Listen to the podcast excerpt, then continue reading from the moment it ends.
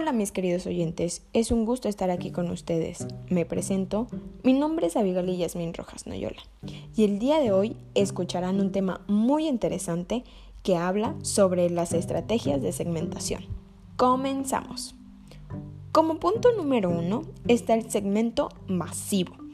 Son productos que se dirigen a la normalidad o productos normalmente que utilizamos en la vida cotidiana, como por ejemplo el agua.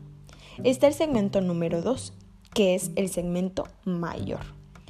Este tipo de segmento se dirige a marcas de mayor compra. Pondremos un ejemplo.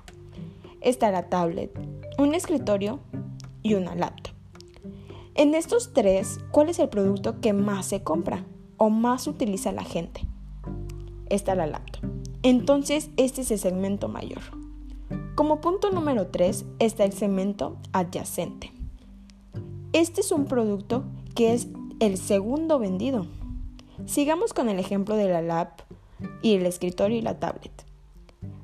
Para ustedes, el segundo sería la tablet, que normalmente los utilizan por los niños, por las personas que trabajan en oficina y es algo que se puede mover más fácil. Entonces el segundo producto sería la tablet y ese sería el segmento adyacente. Como punto número 4 está el multisegmento, que serían que son productos y servicios para todo tipo de personas, como por ejemplo un OXO, ya que se dirige a personas adultas, personas medianas, personas niños, entonces venden todo tipo de, de productos. Y entonces este tipo de segmento se dirige a todo tipo de persona.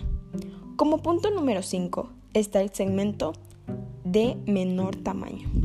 Este tipo de segmento no tiene tantos recursos para invertir.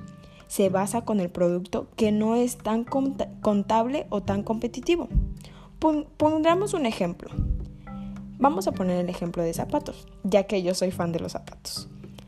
Aquí en Cancún, pues se pueden vender muchos tipos de zapatos, tanto como de hombre como de mujer. Pero aquí casi no se usan las botas vaqueras, ¿verdad? Entonces, lo que hace este segmento es utilizar las botas vaqueras.